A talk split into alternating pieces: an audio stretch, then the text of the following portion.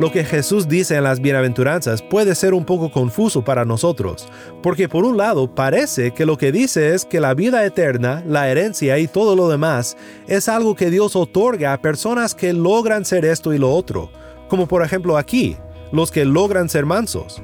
Pero la mansedumbre es un fruto del Espíritu, es decir, no existe de una manera real fuera del alma redimida.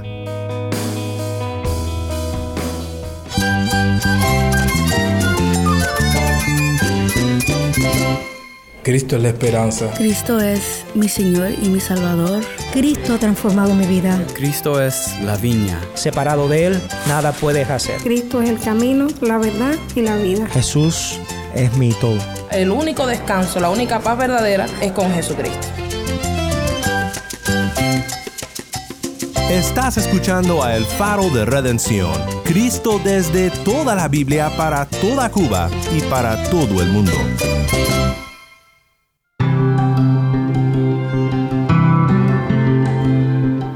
Mi nombre es Daniel Warren. Gracias por acompañarme aquí en El Faro.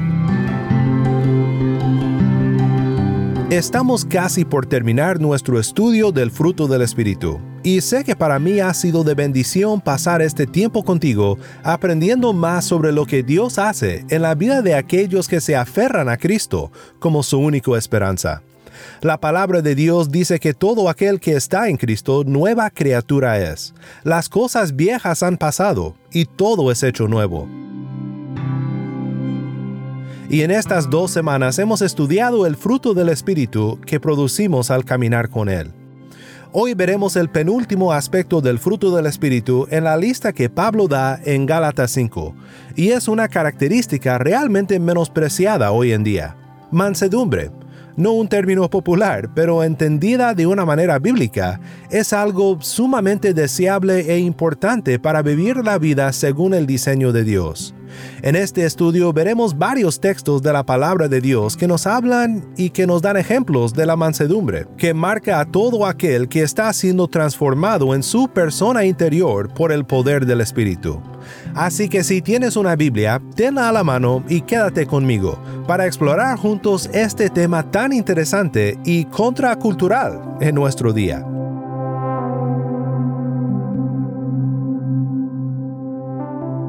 El faro de redención comienza con ¿Qué pudiera darte? canta Johnny Nelson.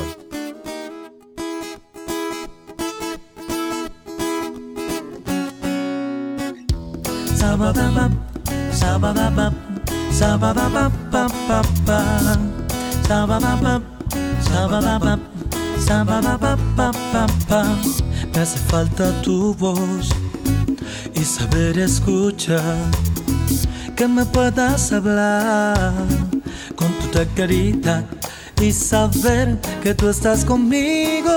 Y si brindarte mi canción y saber que tú eres mi amigo. Quizás en cualquier situación que pudiera darte que pudiera yo ofrecerte mi Dios. Si me quedo sin palabras cuando experimento tu amor ¿Qué puedo cantarte que pudiera impresionarte, mi Dios? Si cuando yo fallo tú restauras todo mi corazón con tu manto de perdón. Oh, oh, oh, oh,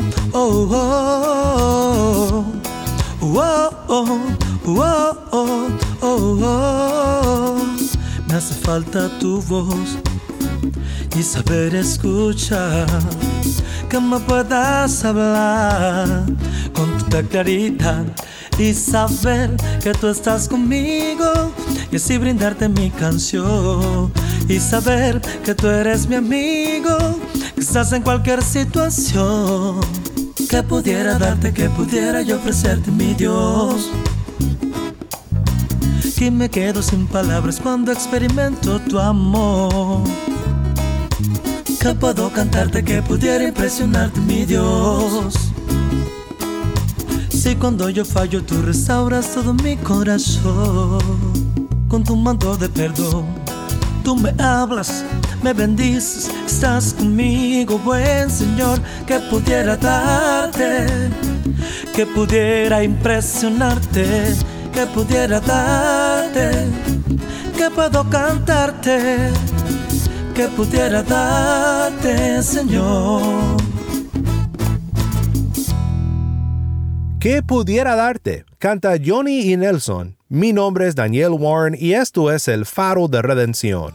Cristo desde toda la Biblia para toda Cuba y para todo el mundo. Antes de ir a la palabra de Dios, vamos a Santa Clara, Cuba, con Jorge Velázquez y una hermana en Cristo que nos comparte sobre su experiencia en el Evangelio y sus agradecimientos a Dios por cómo ha obrado en su vida. Hola hermana, ¿podrías presentarte? Sí, cómo no. Me llamo María Mercedes, Panucia y Alonso y me encuentro residiendo aquí en Villa Clara. Hola María Mercedes, como te dicen cariñosamente Mercy, Mercy, ¿podrías decirme cómo conociste a Jesús? Ah, sí, a la edad de cinco años, eh, siempre viviendo en un hogar cristiano, pues fui permeada por la palabra de Dios y Dios fue tocando mi corazón. Y a la edad de cinco años, después que mi papá terminó un culto, eh, cuando vivíamos en Santo Domingo y Abusito, pues yo me sentí muy motivada a entregar mi corazón a Dios, a conocer a Cristo como mi Señor y Salvador. Y desde los cinco años yo conozco al Señor y cada día ha sido una experiencia muy linda con mi Señor, desde pequeña hasta ahora que ya tengo 60 años. Amén, qué bendición. Mercy, ¿y cómo has visto la mano del Señor en tu vida últimamente? ¿Qué experiencias has tenido? Bueno, he tenido experiencias muy lindas desde pequeña, pero ya de adulta, después de mi matrimonio, eh, que me casé con el pastor Carlos Manuel Estrada y Batista, hemos sido muy bendecidos por el Señor. Hemos tenido pruebas de diferentes eh, maneras, pero Dios siempre ha estado muy fiel y haciendo que el, el Evangelio se pueda estar compartiendo en muchos lugares. Estuvimos en un lugar muy precioso llamado Agabá donde había un, río muy lindo, pero también un grupo de personas que conocieron a Cristo como su Señor y Salvador. Y es la experiencia más linda que hemos tenido en todo nuestro ministerio. Fue nuestro primer ministerio. Después fuimos Fomento, donde también muchas personas conocieron al Señor y se hizo muy evidente el tratamiento con las personas en sus casas, haciendo células familiares y muchas personas conociendo a Cristo y muchos niños viniendo también a los pies del Señor. Después estuvimos en la vigía Santa Clara, donde fuimos muy felices en esta iglesia, donde también se trabajó en grupos familiares y la iglesia creció grandemente y el Señor ha estado transformando vidas eh, en cada lugar donde hemos presentado el Evangelio. Y ahora nos encontramos en la iglesia Paseo de la Paz, donde también hay una iglesia en crecimiento, donde vemos cada día la mano de Dios obrando en muchas personas, personas conociendo a Cristo, viniendo de la calle a conocerle a Él y ha sido una experiencia muy bonita y el Señor se ha manifestado. Y nuestro deseo es servir al Señor hasta el fin de nuestros días y serle fiel hasta el final. Amén, que así sea. Qué lindo escuchar acerca de, la, de cómo las personas son instrumentos en las manos de Dios para la extensión de su reino. Es hermoso oír este testimonio. Y Mercy, ¿podrías exhortar a los oyentes del Faro acerca de su vida cristiana? Pues a ti oyente te quiero decir que conocer a Cristo es lo mejor que puedas, la mejor oferta que puedes tener en este momento, porque Él transforma nuestras vidas, Él llena todo el vacío de nuestro corazón y si nunca has conocido de Cristo, pues hoy te digo que ese es el mejor amigo que puedes tener y que Él está presente en todas las necesidades de tu vida. No te arrepentirás, es una bendición tener a Cristo como nuestro Señor y Salvador. Amén, así es. Y esto ha sido el Faro de Redención desde Santa Clara, Cuba. Ha sido un gran placer para mí compartir con Mercy. Muchas gracias por tu tiempo. Muy encantada de poder compartir con ustedes las lindas cosas que Dios hace en el corazón de cada persona que le hace. Qué bendición es oír de cómo Dios está obrando por su espíritu en la hermosa isla de Cuba. Hoy llegamos al penúltimo aspecto del fruto del Espíritu en Gálatas 5, y debo decir que la verdad es que algunos frutos son más valorados o deseados que otros, aun entre creyentes y no creyentes, como por ejemplo el amor, el gozo, la paz etc. Pero la mansedumbre es algo que nos suena difícil de aceptar como algo positivo en nuestro crecimiento espiritual. Todos quieren amor, Todos quieren el gozo y la felicidad, y como consideramos ayer, la fidelidad es el fundamento de cada relación esencial en nuestra sociedad. La familia, la amistad, la relación entre el empleado y el gerente etc. Pero la mansedumbre es algo ajeno a la expectativa cultural. En nuestra cultura latina, aunque no solo en nuestra cultura, sino que en otras también, la mansedumbre se relaciona con ser débil, tanto así que nos burlamos del mansito que no tiene el valor o las fuerzas para ser un hombre, para ser un macho, para defenderse.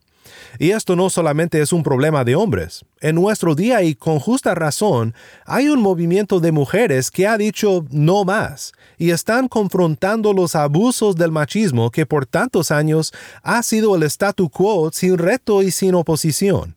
Y déjame aclarar que no hay nada necesariamente malo con eso. El abuso y el machismo, por supuesto, que es algo inaceptable.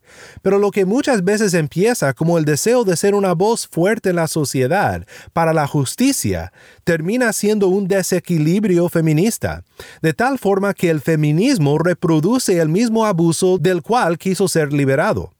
Ningún lado busca una solución cooperativa y bíblica, podríamos decir, porque no tiene un paradigma bíblico por el cual procesar la relación entre los hombres y las mujeres. Y ser mansos y humildes en buscar la solución no podría estar más lejos de sus mentes. Y creo que este menosprecio de la mansedumbre no solamente se observa en términos de la masculinidad y la feminidad, sino también se ve en los ámbitos sociales, políticos y económicos.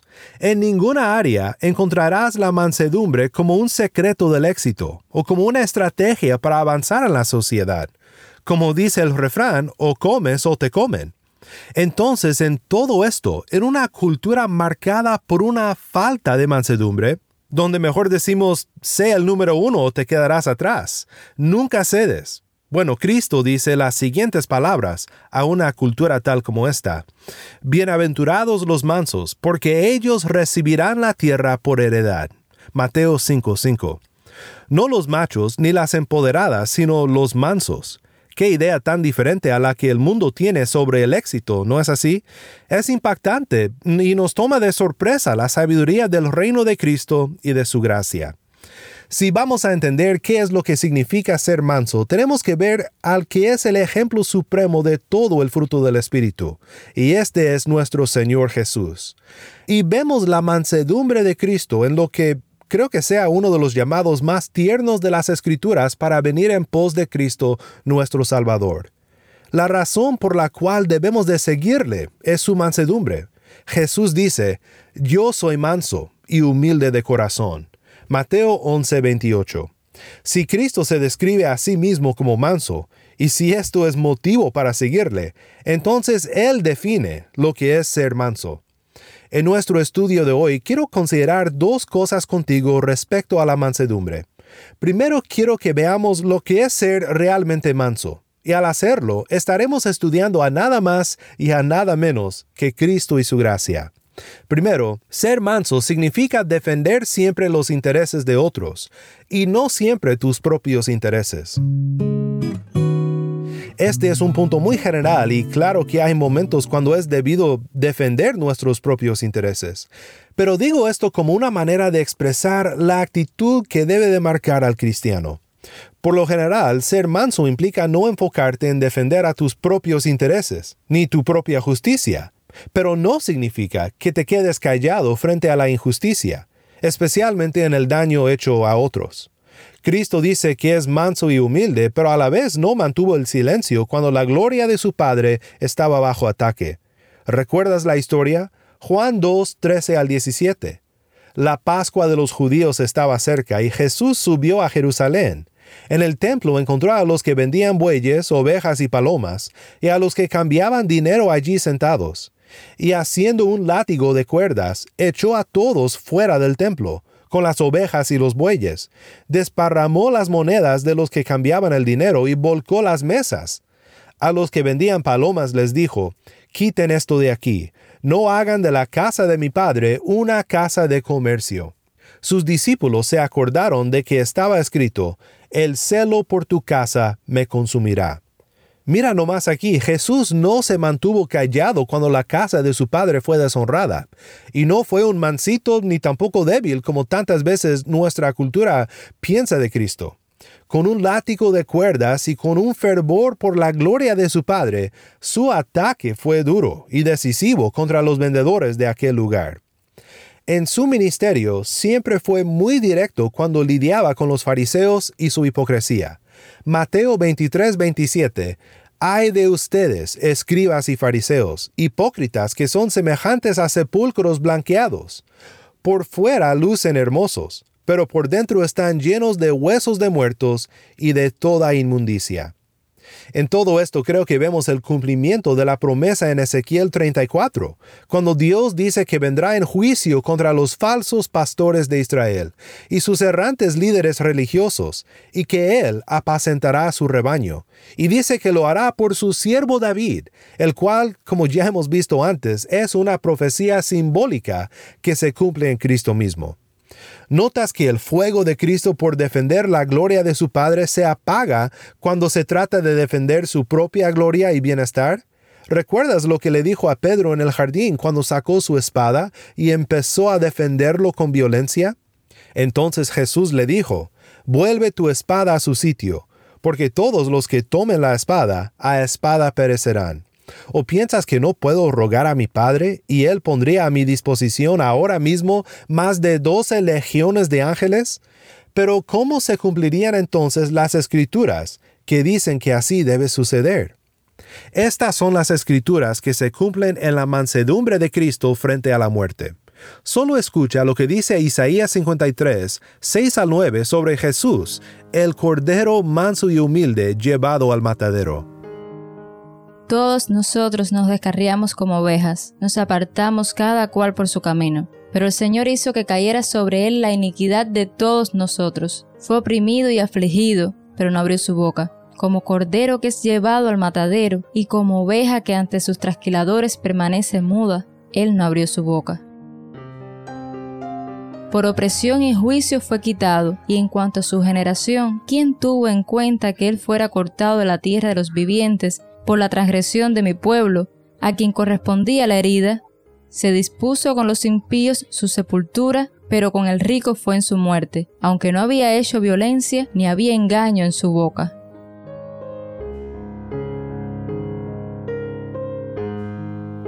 Gracias, Tai. De nuevo esto fue Isaías 53, 6 al 9. Dice el pastor y comentarista Daniel Doriani sobre la mansedumbre de Cristo. Vemos entonces que el manso puede ser asertivo, pero no para sí mismo. Podemos ser fuertes y asertivos, pero mansos y usamos el poder no para defendernos, sino para promover la causa de Dios o de los necesitados. Jesús fue asertivo, pero directo al confrontar a otros, pero fue a la vez manso porque usó sus poderes para otros. Lo mismo es cierto para nosotros. La pregunta no es cuán fuertes seamos, sino cómo usaremos nuestras fuerzas. Pues hemos visto lo que es la mansedumbre. Ser manso significa defender siempre los intereses de otros y no siempre tus propios intereses. Pero debemos de ver algo más y es esto.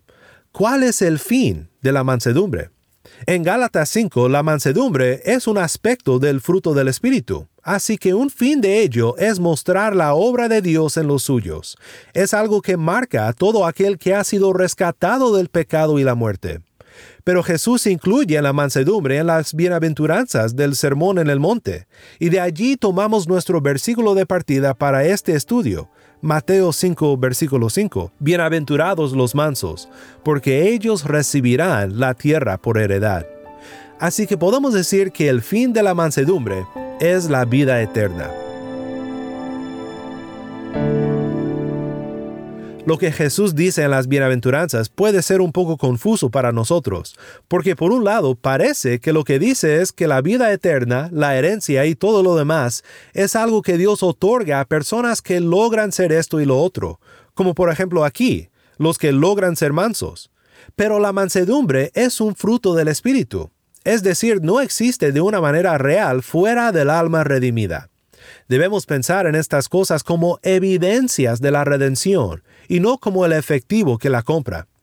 Lo que Jesús dice aquí tiene un trasfondo en el libro de los Salmos, en el Salmo 37.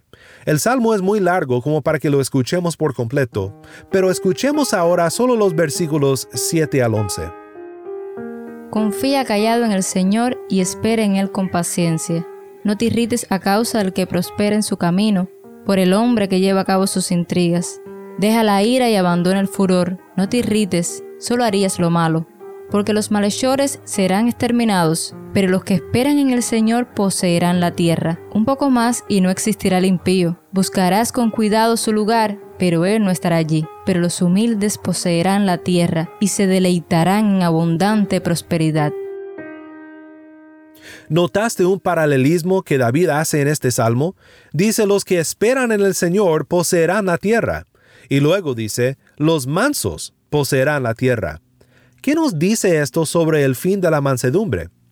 Cuando vemos a la persona que no merece avanzar en esta vida llegar al cima del éxito y la vemos prosperar, no debemos de poner en práctica el paradigma mundano que dice no cedas el paso a nadie, que tienes que luchar para ganar y no sé cuántas cosas más.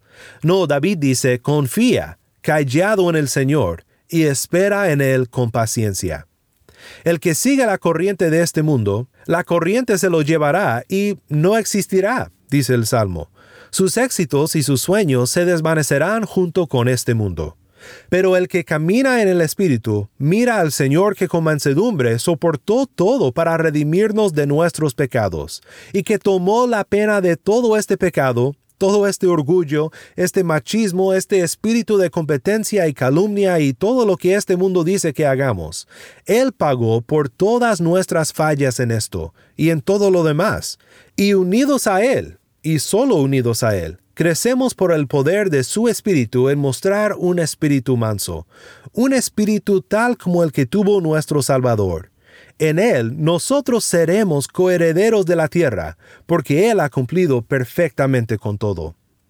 Y nuestro Cristo manso te llama hoy a ti, ya sea que seas un creyente que apenas encuentras la fe para mirar a la cruz con confianza, o alguien que todavía busca la verdad, Cristo te llama.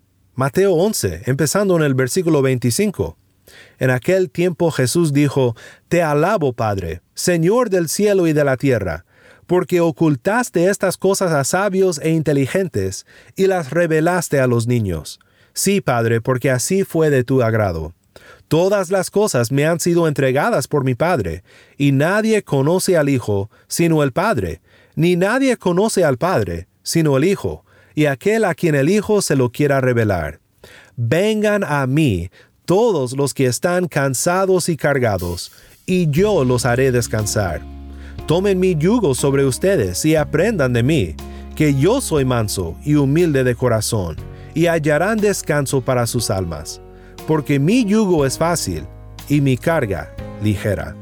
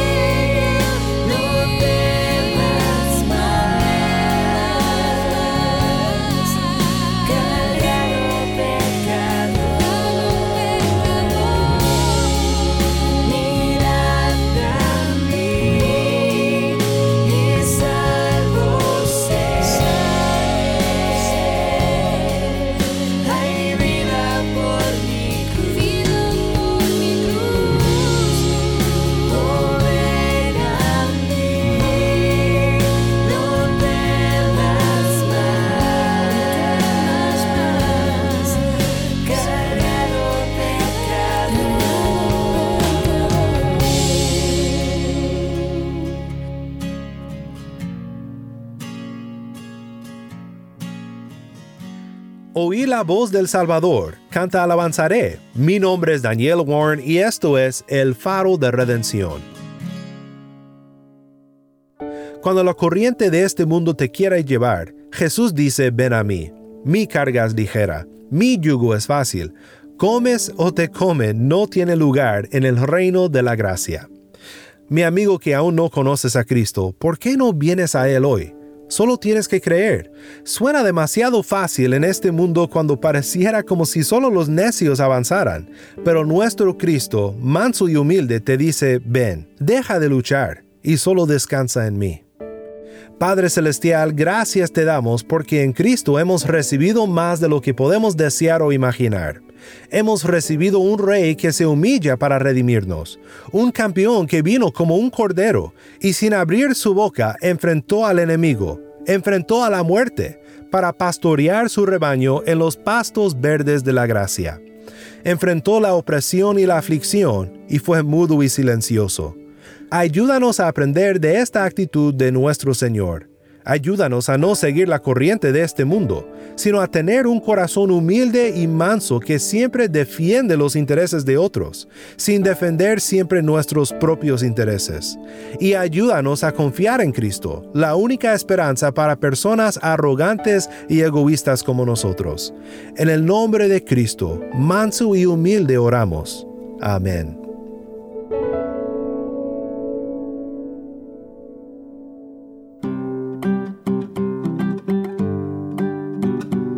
Si estás escuchando por el podcast, te quiero agradecer por tu ayuda en hacer que crezca la audiencia del Faro.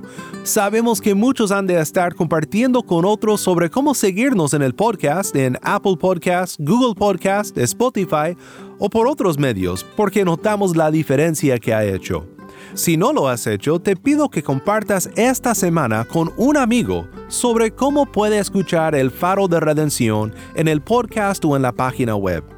También estamos en WhatsApp. Nuestro número es 1786-373-4880. Nuevamente nuestro número de WhatsApp 1786-373-4880. Envíanos un mensaje de voz, nos encantaría saber de ti. Gracias una vez más por tu fiel sintonía. Para más información sobre este ministerio y sobre cómo puedes ser parte de nuestra misión de alcanzar a Cuba con el mensaje de Cristo en toda la Biblia, visita nuestra página web elfaroderedencion.org. elfaroderedencion.org.